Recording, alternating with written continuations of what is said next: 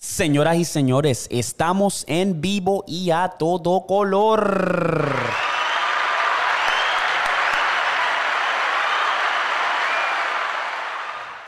Ustedes saben que no pueden faltar los aplausos. Yo creo que ya eso es parte de la estampilla de el intro de pata abajo. Pero, señoras y señores, bienvenidos. Este es episodio número 15. Ya vamos por episodio 15. Uy, bien activo nuevamente quiero mandarle un saludo a todas esas personas que nos están oyendo, nos están viendo, están comentando y están bien activos. De verdad se los agradezco infinitamente. Gracias. Um, hoy venimos con un par de cosas bien interesantes. Eh, quiero empezar. Um, yo últimamente, quiero empezar con lo que, ¿sabes? Me estoy estoy por todo el sitio, ¿verdad? Cuando se trata de, emociones y humor y toda esa venda, porque es que este, yo tengo, nosotros tenemos el estudio, ¿verdad? Tenemos el estudio de Halfcore Podcast, que fue donde obviamente se hace el podcast en español. Y ahora hice este, que es Patados el Podcast, que es, mío. O sea, Halfcore Podcast es mío y del amigo mío. Y lo hacemos, o sea, empezamos entrevistando personas, gente de negocio, gente de artistas, empezamos entrevistando, o sea, gente de la ciudad de Oklahoma, ¿verdad? Y a la medida que nos vamos ocupando más y tenemos cosas que hacer, la vida y todo eso, yo siento que ese podcast últimamente se ha ido deteriorando en cuanto a tener más motivación para hacerlo, ¿verdad? Um, tenemos un grupo donde nos comunicamos, mira, cómo, a quién vamos a entrevistar, quién es la otra, persona, cuándo vamos a hacer el podcast y hacíamos podcast sea, a un punto que hacíamos podcast casi todos los días. Y eso ha ido deteriorando. El pana mío, um, que fue el que me ayudó, el co-host, Aaron, saludaron. Eh, siempre está detrás de las cámaras, bregando, y es, o sea, es mi, mi, mi co-host. Pero que últimamente hemos estado como que no tan motivados para hacerlo, o sea, para hacer estos episodios del podcast, del Halfcore, ¿verdad? Y lo he notado, ¿verdad? Y hasta incluso yo me incluyo. O sea, no he estado tan motivado. Yo estoy más motivado para hacer este podcast que para hacer el inglés. Y tratar de estar todos en la misma página es un poco difícil porque a veces, pues, venimos, hacemos el podcast y cada cual se va por su lado. No, no, no, no nos sentamos un momentito para hablar de qué, qué podemos hacer para seguir creciendo, alcanzar una nueva audiencia nueva y eso. Y como que se, se, empezó como que a deteriorar esa motivación, ¿verdad? Pues entonces el pana mío me escribe y me dice, o sea, y nosotros nos dividimos la renta, nos dividimos la renta de, lo que es este espacio. Y pues no es mucho, de verdad no es mucho. Para dos personas dividido no es mucho, pero pues... Um, es una, parece que en los bolsillos de él pues es una molestia, no quiere pagar quiere, tú sabes, no está tan motivado para hacer tanto el podcast. O yo estoy como que, ok, a mí me gusta este espacio. Esto ustedes pueden ver, yo creo que la estética de la pared, la jersey de Kobe y la pared de madera se ve cabrona, pero pues nuestro contrato, nuestro lease se vence en septiembre, si no me equivoco, octubre, uno de esos dos meses. Y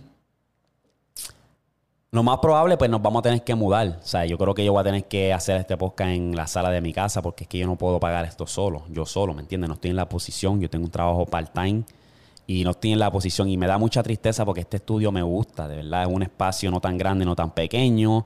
Ah, puedo venir cuando me salen los cojones. Y no, no creo. Yo puedo buscar a alguien que, que quiera también o participar y pagar, pero es que no, no. Me gustaría yo poder pagarlo yo solo, porque es que me encanta este estudio, me encanta venir solo, prender la televisión, escuchar música mientras preparo el set del podcast. Y pues me da mucha tristeza que lo más probable pues voy a tener que cambiar eso. Si ustedes están conmigo, pues nos vamos para la sala de mi casa y ahí seguimos el podcast porque yo no le voy a bajar. ¿Sabe? Me gusta, me encanta este estudio y voy a estar el día que pues se diga, pues, pues vamos a buscar, no se va a poder hacer el podcast aquí, pues me va a dar tristeza, pero pues lo que estoy haciendo es aprovechando este espacio, me quedan como tres meses, y voy a seguir trayéndoles contenido, trayendo, trayendo, trayendo, trayendo. So, por favor, vamos a crecer, vamos a seguir rompiendo. Ah, comparte este podcast con tus familiares, amigos, tíos, perros, gatos, todo el mundo. Vamos a seguir creciendo, que hemos estado por buen camino. Se los agradezco, me, me, me, me, honra bien, cabrón, que a ustedes les gusta el contenido mío, de que yo pararme aquí a hablar mierda enfrente de una cámara. Y el feedback que me han dado ha, sido de verdad inexplicable. Gracias, Patabajo Mafia. Ustedes son los duros, ustedes son los que me tienen aquí.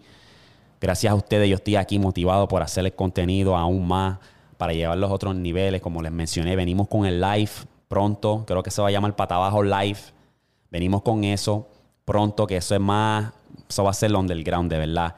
Y tú sabes, he pasado por eso, ¿verdad? Esa, esa, montaña rusa de emociones y, cambios de, de, mood, porque es que, como les dije, a mí me preguntan mucho como que cuál es mi sueño, cuál es mi meta, y yo se lo, lo digo siempre. O sea, una de mis metas es poder ser libre, no depender de nadie, no tener que ir a ponchar y trabajar para alguien. Lo estoy haciendo part-time y me aborrece, lo odio, no me gusta. Es una de las causas por la cual a veces me da depresión, porque tengo que trabajar. Pedirle a alguien, mira, ¿me puedo ir de vacaciones? Y decir, oh, puede, ser que te los apruebe, puede ser que no te los apruebe. ¿Qué?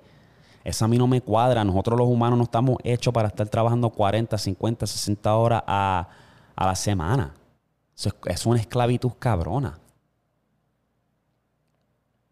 Y por eso yo estoy aquí joseando, porque yo quiero libertad. Yo quiero poder yo mismo decir, yo me quiero ir para Puerto Rico de vacaciones, me quiero ir para Costa Rica de vacaciones, me quiero ir para España de vacaciones. Lo puedo hacer libremente y esa es la meta. A mí me gusta tener meta y una de mis metas al fin de año es poder decir, para el carajo el trabajo. Y yo sé que es muy pronto.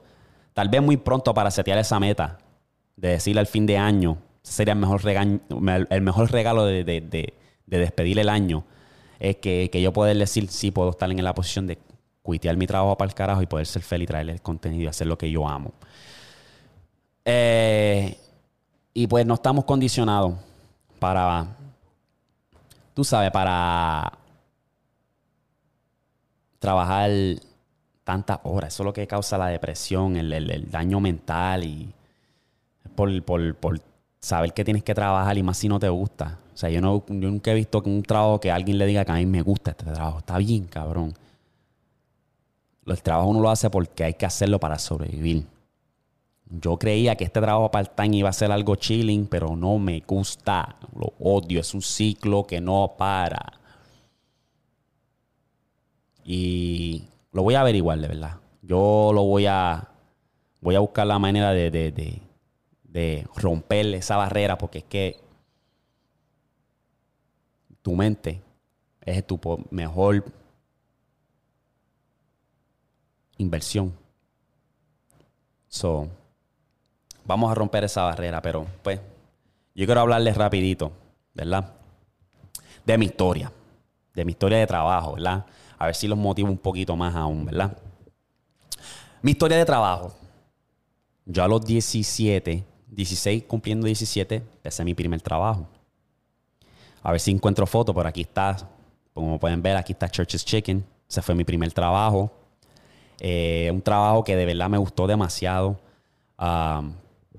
trabajé ahí tres años y me gustó porque pude crear una, unión con los compañeros míos de trabajo que se veía como familia, ¿me entiendes? Salíamos, a, compartíamos, veíamos juegos de baloncesto de NBA juntos, salíamos a beber y era como una, una hermandad. O sea, teníamos una unión cabrona. Y eso a mí me gustó, pero llegó ya cuando era el tercer año ya, segundo año para tercer, ya yo quería irme porque ya yo sabía que era hora de, de evolucionar, de seguir progresando, ¿verdad? Pues me voy y no sé si tengo foto, pero por si acaso, pues lo pongo aquí, ¿verdad? Mi segundo trabajo fue de mesero en un restaurante de, turismo en Dorado. Entonces, cuando yo estaba en Puerto Rico, ahí aprendí mucho, ahí aprendí lo que era dialogar, tener conversaciones, eh, crear conexiones con gente y lo hice. Era un buen trabajo, me encantaba también porque pude, ¿sabes? Conocer gente nueva de otros países, de otras partes del mundo, porque había muchos turistas. Y me gustó demasiado, me gustó. Duré ahí un año. Después ahí fue que tomé la decisión de irme a los Estados Unidos, donde pues yo estoy, no tengo carro, no tengo nadie que me ayude, estoy buscando y encontré mi primer trabajo que fue en Ace Hardware, una tienda de, de, de lumber, ¿verdad? Ace Hardware, tuve ahí seis meses, dije ya, hora de irme, ya salí a flote, pude comprarme un carro para moverme porque yo iba en bicicleta, pa, bicicleta conseguí un carro, pude moverme, me moví para Gold's Gym. Estuve al frente escaneando y hablando con personas por seis meses también. Um, Gold's Gym, si tengo foto también lo voy a poner aquí, pero estuve ahí en Gold's Gym. También fue un buen trabajo. Ese sí que me gustó porque pude conectar con mucha gente también. Crear conexiones. Ahí fue donde también me enamoré bien, cabrón, aún más del gym. Yo tenía también, ya yo estaba en el gym para ese tiempo, pero me, me enamoré, me lo llevé al otro nivel. Pues me voy y de ahí trabajo en sprint.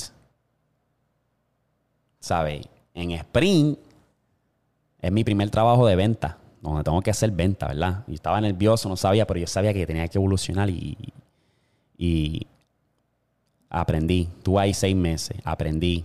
Después quería algo más. Quería algo más. Que pagara más. Pues me fui para ATT porque la comisión de ATT era mejor me fui para ATT. Cuando yo, cuando a mí me contratan para ATT, cambió. Cambió la estructura de lo que es la comisión. O no estaba ganando mucho dinero. Duré ahí seis meses para ver si cambiaba y nunca cambió. Eso me fui. Me fui. Me fui para T-Mobile. Y dicen, diablo, Darwin, que mucho tú brincaste de bando a bando. Pues me fui porque tenía que buscar el dinero. Y me fui para T-Mobile y de ahí pues estuve ahí dos años. Y la fue también una experiencia chévere porque tú, como te dije, creé, conocí muchas personas excelentes, creé esa, esa, lealtad y tuvo cabrón, la paga estuvo buena y aprendí mucho. Pero siempre en el proceso que yo estoy haciendo todas estas movidas de trabajo, yo estoy buscando y estoy tratando de crear y buscar lo que me apasiona porque siempre supe que no iba a trabajar para alguien. Siempre lo supe, por eso me movía y nunca tuve miedo de quedarme en un trabajo estable, porque yo siempre supe que tenía que evolucionar, tenía que buscar el dinero, pero a la misma vez pensando qué puedo hacer para ser, para ser libre, ¿verdad? Pues estoy ahí en T-Mobile, estoy dos años. me voy para, you know, Cox, que es básicamente un servicio que provee internet, cable TV y todo eso. Pues estoy en el, en el, en el. Estoy, o sea, estoy trabajando 10 horas al día en una puta oficina con cubículo, llamando o no llamando, la gente me llamaban para decir que querían cancelar su servicio y yo tenía que hacer todo lo posible para salvarlo. No, no te vayas, te puedo darle este descuento, no te vayas. Y era una jodienda. Y hacía buen dinero y fue donde más hice dinero, pero me hastió. Estaba aborrecido porque me estaba jalando mucho de mi tiempo, ¿verdad? Y vi, una, estaba lejos. Yo para llegar a mi trabajo tenía que guiar 40, 50 minutos todos los días. Dos, estaba ahí 10 horas. Eso no podía hacer nada, casi nada. Salía, entraba a las 10, salía a las 8 de la noche. Hice eso por un año. Y me di de cuenta que, diablo, el dinero no lo es todo. No lo es todo, porque tú puedes ganar buen dinero, pero estás yo estaba miserable, aborrecido, depresivo. Y dije, no puedo, no puedo, porque en el momento que yo estaba haciendo eso también estaba creando contenido. Estaba haciendo, en ese tiempo yo estaba haciendo contenido de baloncesto en mi canal. Iba a los juegos de Thunder, iba, hacía, hablaba de los juegos cuando terminaban, daba mi opinión. Y yo estaba tratando porque me fascinaba, me fascinaba crear contenido y sabes que yo podía hacer esto full time, ¿verdad? Y tu, duré un año y me, me, quité, me quité, de verdad, me quité. dije, no, no puedo más nada, no puedo. Y pasé por una montaña rusa bien cabrona porque cuando yo me quité, yo había comprado muchas, compré dos cámaras, que es esta que estoy usando y otra más, pero en el momento que yo me había quitado quería ser videógrafo. O sea, yo quería hacer videos, quería montar un negocio alrededor de videos, ¿verdad?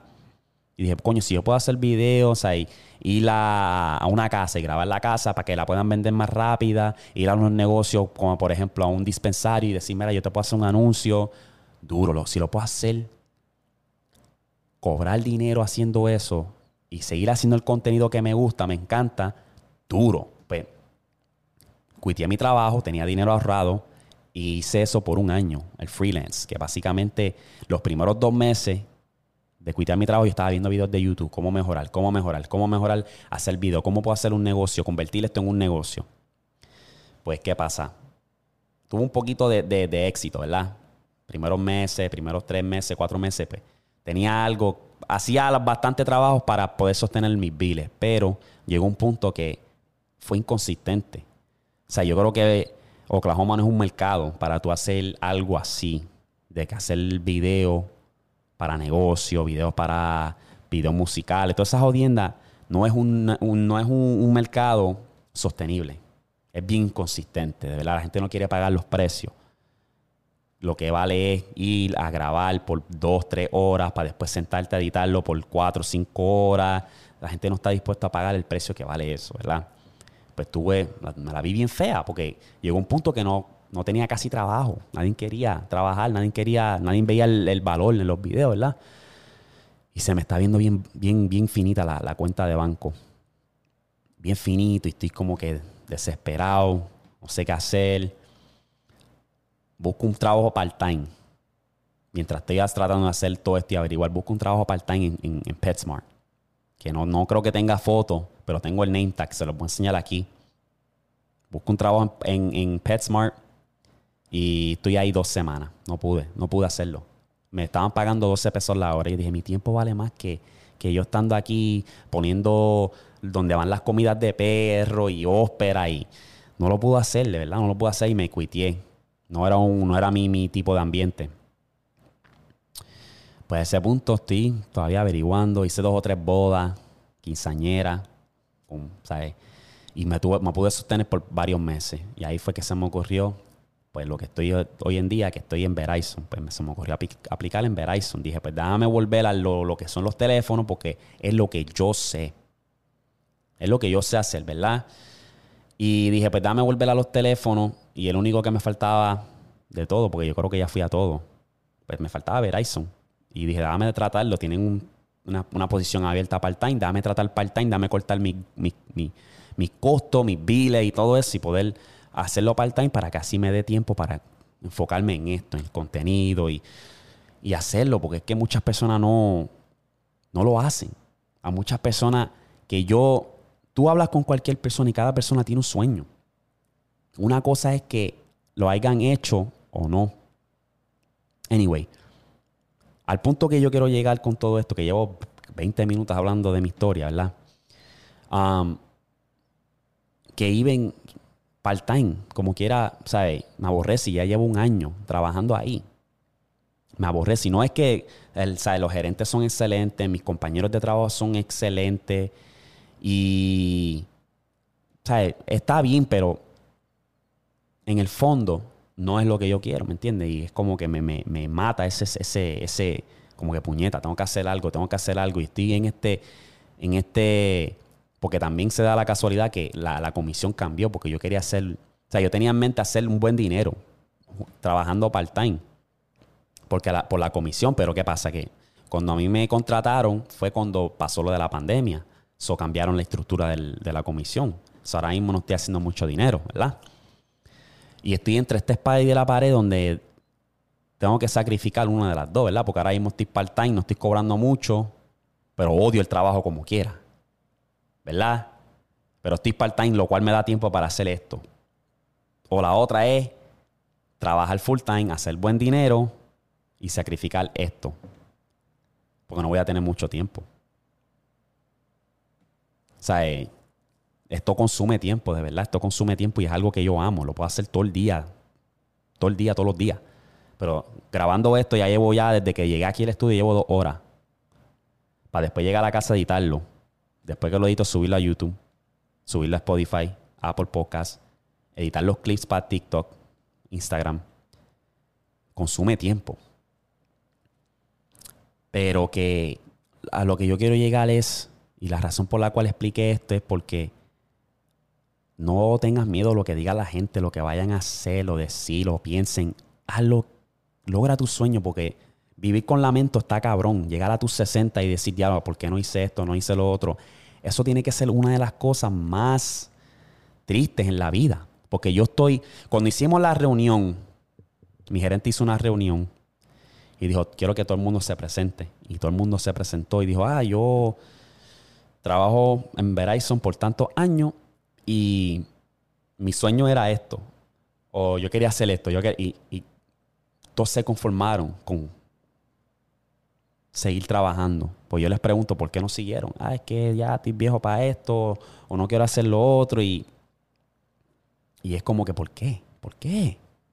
El cielo es el límite cuando tú sabes controlar tu energía mental y tú te entrenas a decir que tú lo puedes hacer, te jodiste. Vas a llegar lejos.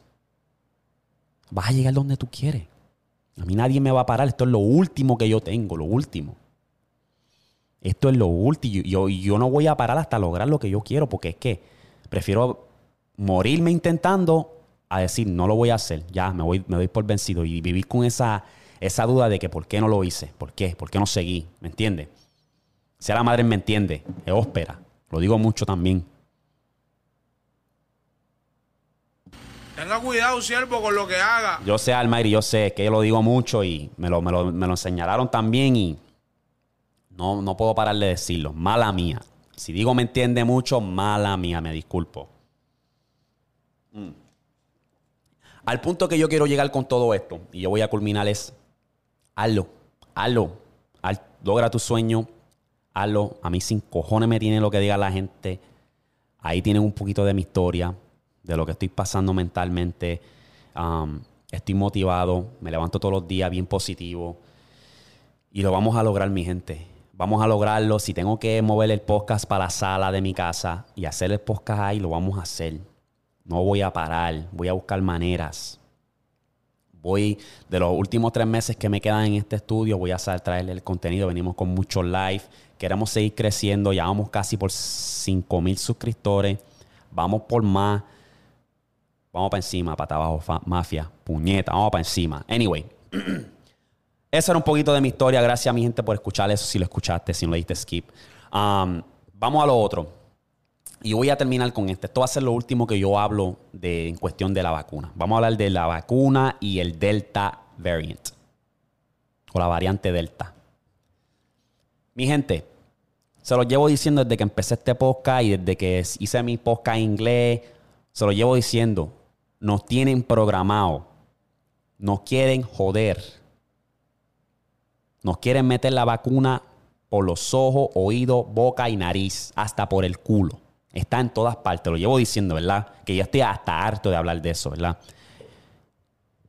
El Delta variant fue creado para esforzar la vacuna.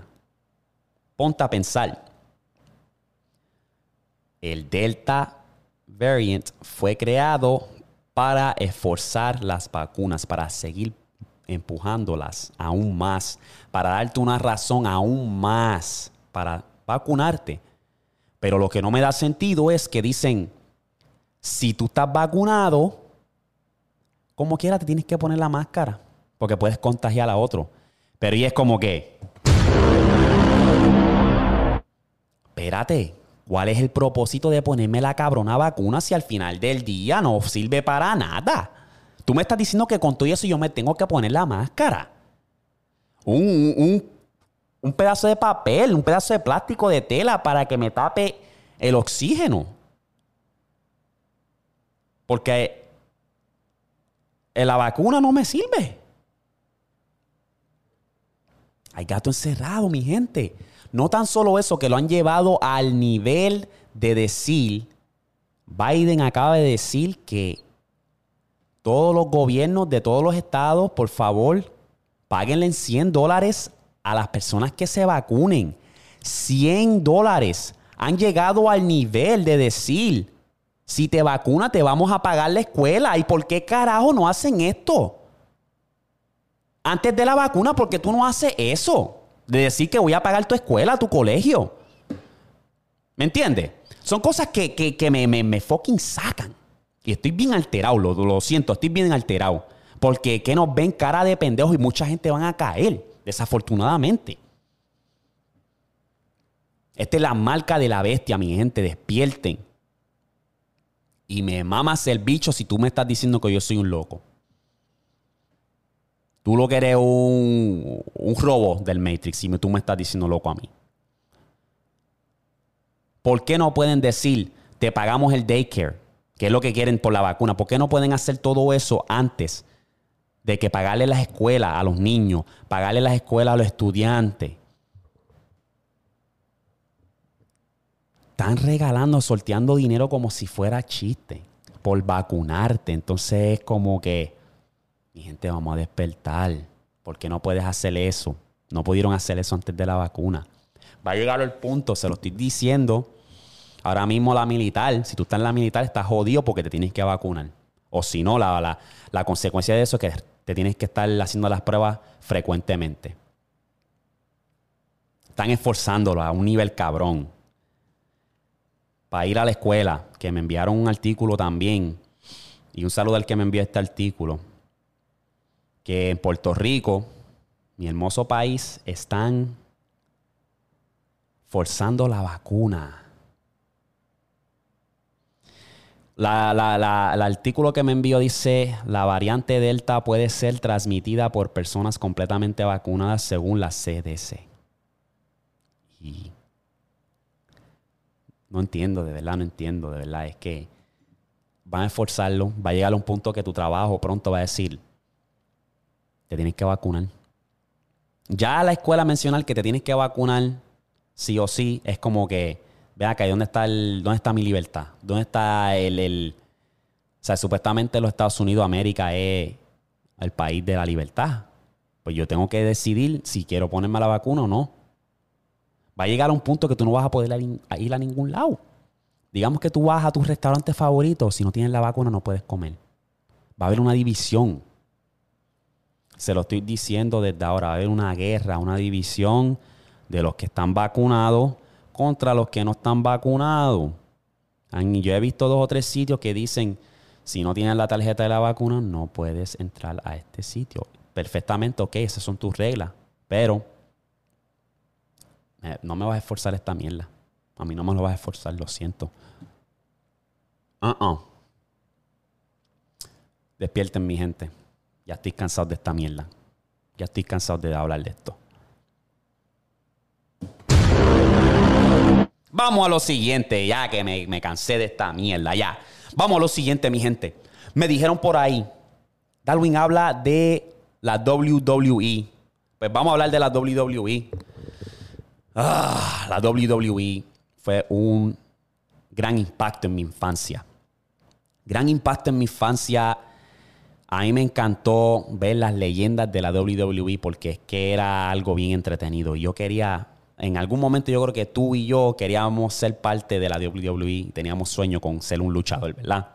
Uno de mis luchadores favoritos era Triple H, Rey Misterio. Yo me crié viendo Randy Orton, el Undertaker, Batista, Eddie Guerrero, que en paz descanse. O sea, yo me crié viendo todo ello, luchar y, y Shawn Michael. Y, mira, eso fue una generación de lucha libre increíble. Yo me compré hasta la correa. Walmart vendía el título de la Heavyweight y el título de la WWE para ese tiempo era el que daba vuelta.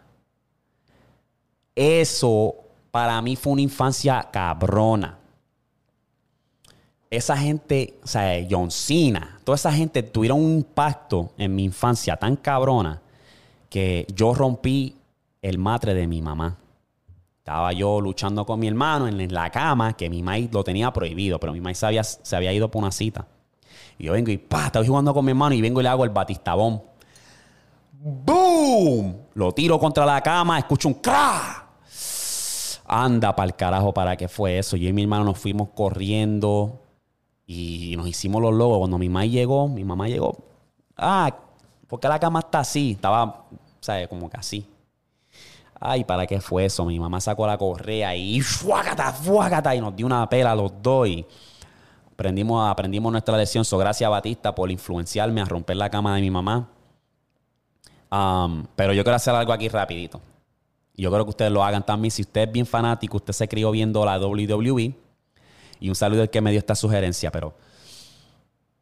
Si tú eres un fanático de la WWE, yo creo que tú me des tus top 5 entradas más cabronas de la WWE. Yo te las voy a dar ahora. Mi top 5 de la WWE, mis top 5 entradas es las 5. Yo tengo a Shawn Michaels. Ustedes ya saben que, papi, cuando sale esa canción de que I'm just a sexy boy, sexy boy, I'm not your boy toy.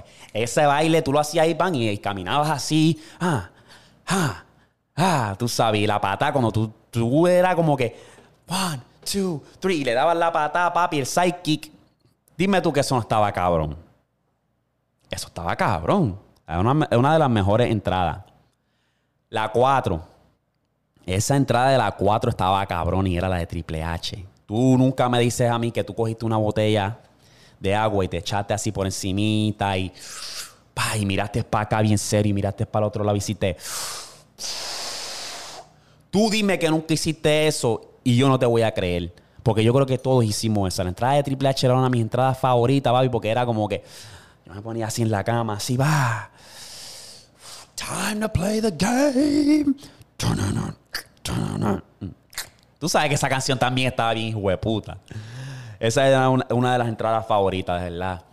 En la 3 tengo a. ¡Buyaca, buyaca! Papi, el brinquito de Rey Misterio Dime tú que nunca lo hiciste ahí de que. ¡Buyaka, buyaka! 619. ¡Buyaka, buyaka! Rey Misterio. Like, come on, bro. Like, eso. Una nostalgia cabrona, de verdad.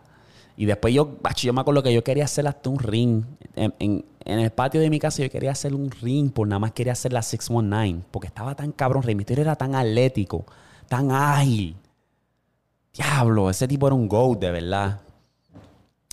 So, ese era mi, mi 3, mi entrada número 3. Mi entrada número 2 es Don. El Undertaker. Tú no me vienes a decir a mí que tú nunca hiciste él. O sea, de virarte los ojos así. Y sacar lenguaje bien, bien. bien diabólico, bien flow Undertaker. Undertaker era una leyenda, mano. Y cuando salía así bien serio ahí. Y salía la canción de él. Y tú ahí bien endemoniado en shit. Era uno. En la número uno, la entrada más cabrona, de verdad, en mi opinión, era la de Batista. Papi, tú nunca me dijiste que hiciste así. ¡Pa! Te diste ahí en el y hiciste.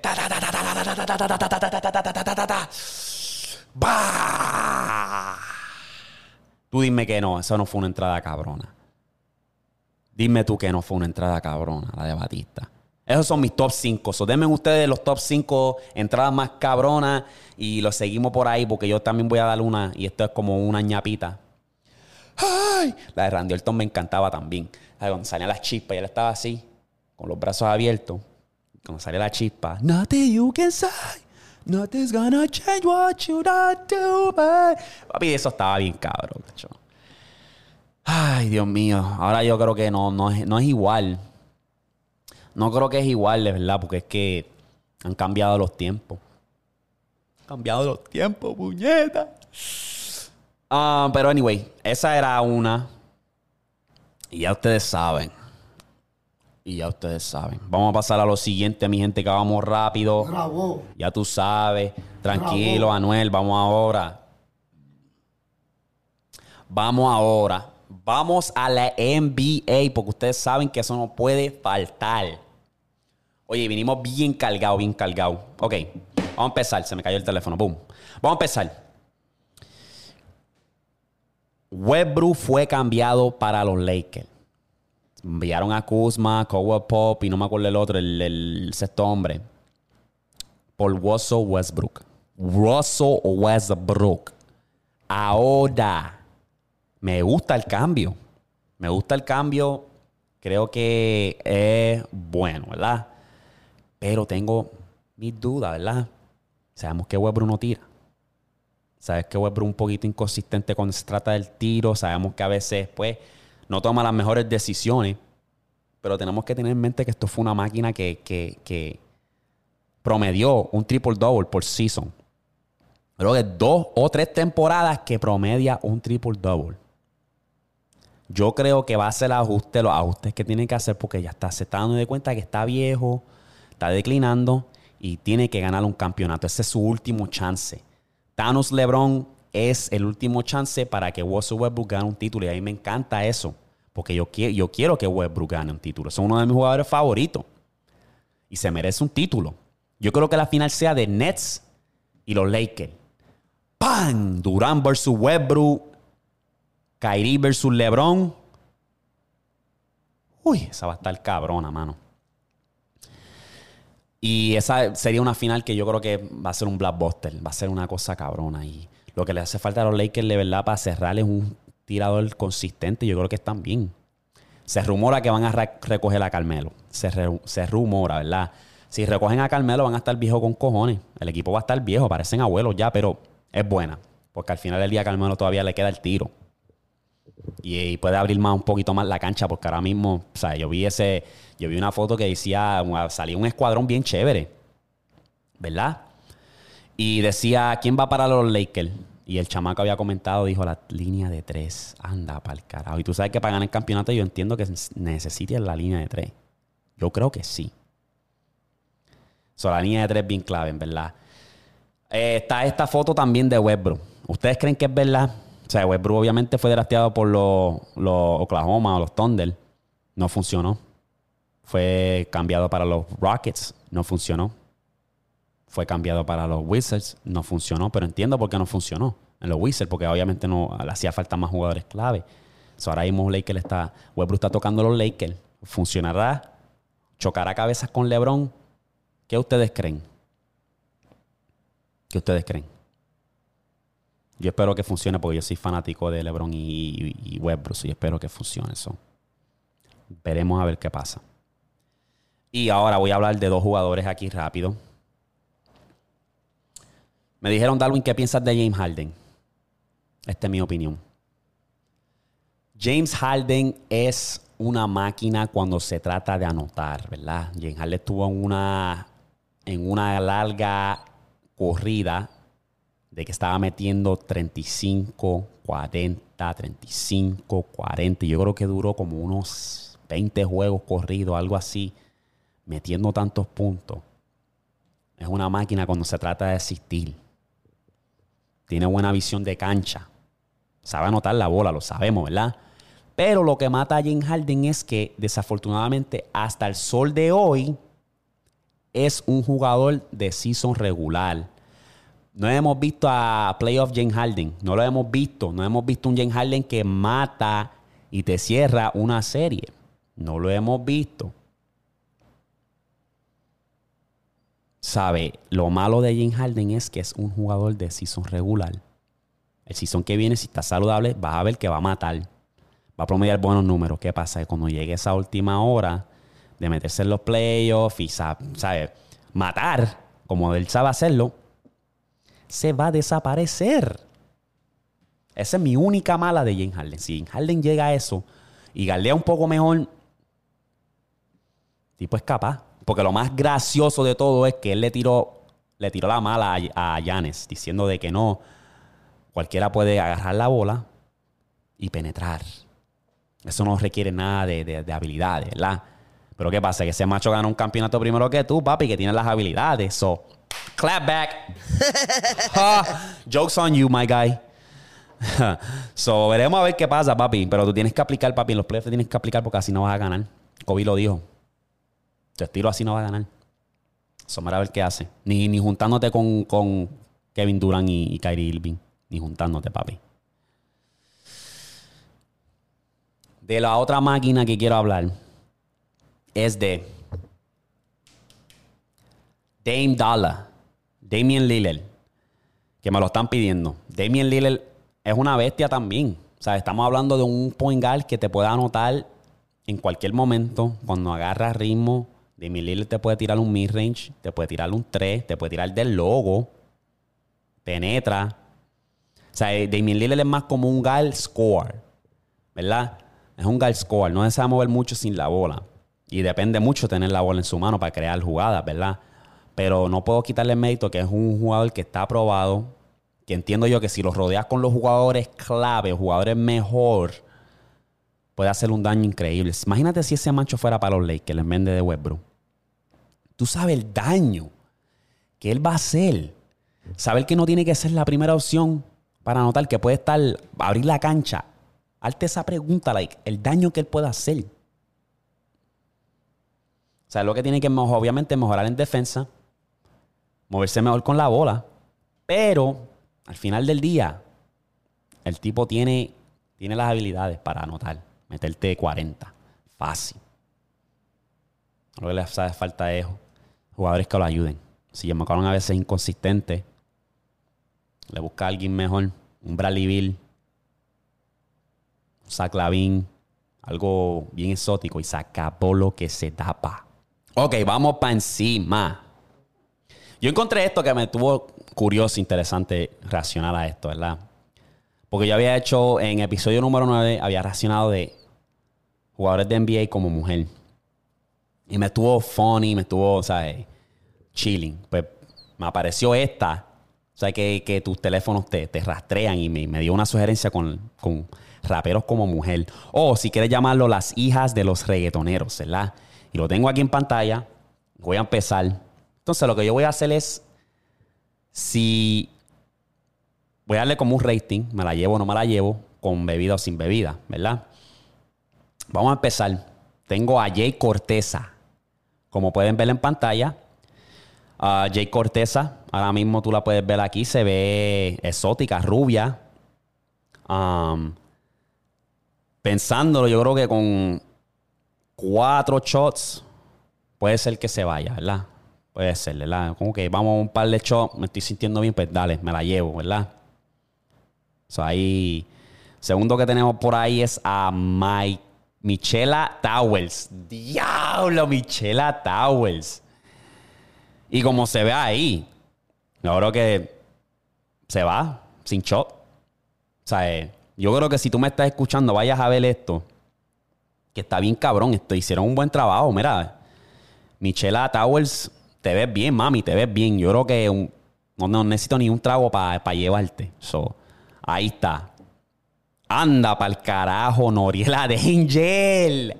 Noriela Angel. Tenemos a Ave María. Usted, mira esto. Te ves bien bicha. Una. Te ves bien bicha, te ves bien bichifoker, te ves que eres de Guaynabo. Dame unos seis tragos y puede ser, puede ser, porque al final que te ves bien bicha, como que sí, se te puede dar algo como quieras, pues que, que imagínate, yo tengo que quitarte esa cara de bicha. Eso es lo que no, no, no, no, no, no encaja. La sierva, me están matando con estos nombres, de verdad. La sierva, mi gente, mira eso. Almighty, ay María, es que si, si tú saliste a los genes de tu, de tu papá, tostado, medio loquito o loquita en tu caso, dame 10 tragos. 10 tragos y puede ser, dependiendo cómo me sienta, pero está más en el lado no a que sí. El alcohol puede ser que me ayude a decir, pues vamos, te voy a llevar. Nos fuimos.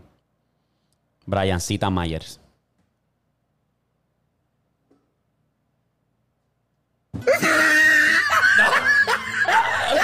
Ay, cabrón, Briancita Myers.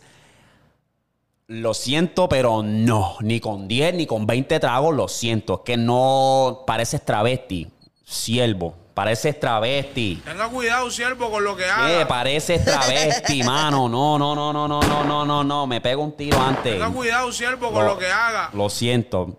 Briancita Myers, lo siento. Está fea.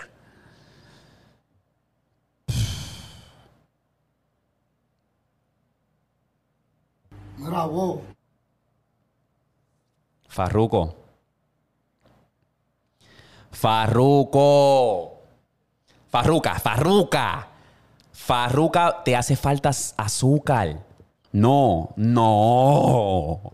Parece que trabaja en la biblioteca, cabrona. Parece que. Te parece monja, cabrona. Te parece que eres todavía virgen, cabrona. No.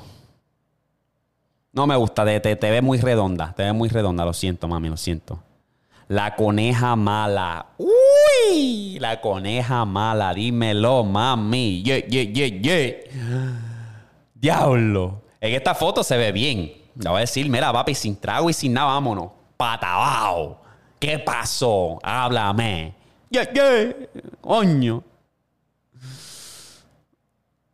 Y por último, Anuela G. Anuela G en esta foto se ve más rica que Carol G. Puñeta. ¿Cómo carajo lo hacen? Pero se ve bien. El maquillaje que tiene puesto tiene como un liner ahí bien exótico. Se ve bien. Se ve bien. Yo creo que no hace falta trago. Brrr. Le digo, Mira, wow. mira, wow. Tú quieres como que tirarte la maroma y te conmigo. Vámonos. Mira, wow. Y mira, wow, yo te hago el mira, wow. So, aprobado. El único que no pasó fue Farruko. Almighty está ahí en el borde de la muerte. Y Brian Mayelar. So, ¿qué ustedes creen? Ugh.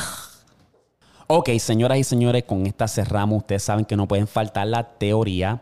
Y la teoría de hoy es la de Timmy Turner. Yo me crié viendo Timmy Turner. Es uno de mis muñequitos favoritos. Pero se dice que la teoría es que Timmy Turner era adoptado. Que sus padres no son sus padres, son padres adoptivos. Porque siempre se, cuando él se mete en un lío y los regañan, nunca les importa lo que hace Timmy Turner. Por eso tuve que la hermana Vicky está encima de Timmy Turner gritándole y haciéndole la vida imposible porque él es el patito feo de la familia porque es adoptado. Se dice también que Wanda y Cosmo son los verdaderos padres que murieron y son su ángel guardián. Por eso le, le dan el deseo que él quiera. Y él es el único que los puede ver porque hay un- una energía. Por eso es que Crocker también es uno que siempre quiere descubrirlo, los Fairly Odd Parents, porque él cree que hay una, siente esa energía de la presencia de alguien. Y son ellos. Por eso es que tú ves que Timmy Turner se parece a Cosmo. Míralo, se parecen. ¿Verdad?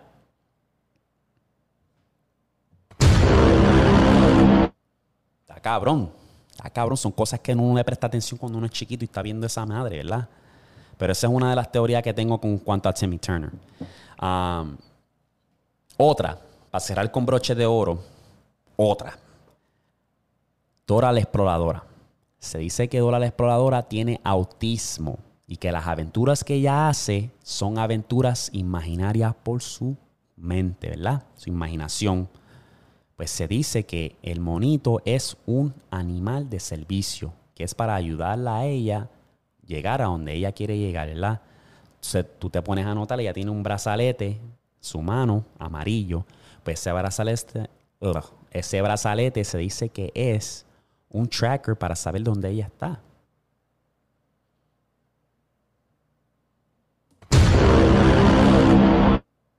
Está cabrón, ¿verdad? Está cabrón, de verdad. Está cabrón. Esa es la teoría que yo tengo en cuanto a Dora. Yo sé que hay pales más por ahí.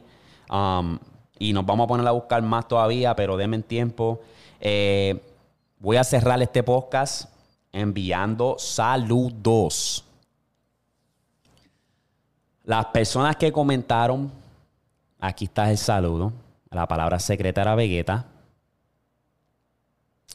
Y el que comentó fue Jason. Comentó Vegeta mi loco.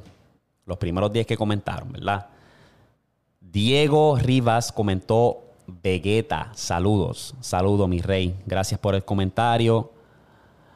Viviana puso pata abajo mafia Vegeta. Muchas gracias por ese comentario. Jael Enríquez puso Vegeta. Desert puso Vegeta. Saludos, mi bro. Me gusta mucho tu podcast. Son bien interesantes tus opiniones sobre los temas. Gracias. Jancito PR puso Vegeta. Uy. Ma Mateniel puso Vegeta también. Saludo, mi rey. Gracias por el comentario. Wintry puso Vegeta. Miriam Flores puso Vegeta. Julián Cruz comentó Vegeta. Máximo, Máximo Ovejero puso Vamos, puñeta, durísimo el video. En el próximo podcast me puedes saludar. Saludos desde Argentina. Esto se lo zumbé ahí. Porque no comentó Vegeta, pero dijo que lo saludara y lo voy a hacer. Saludos, mi rey. Vegeta, de parte de Black. Y déjame ver qué más si tengo uno más por ahí. Jan puso Vegeta. Por favor, mándame un saludo. Si no, no hay ningún tipo de problema. Al final me divertí viendo el podcast. Gracias, mi hermano. Ahí está tu saludo. Um, por ahí también habían puesto. Uh, Crackdown puso Vegeta también. Ahí lo zumbé. Ahí están, mi gente. Se me olvidó decir una palabra secreta en durante el podcast.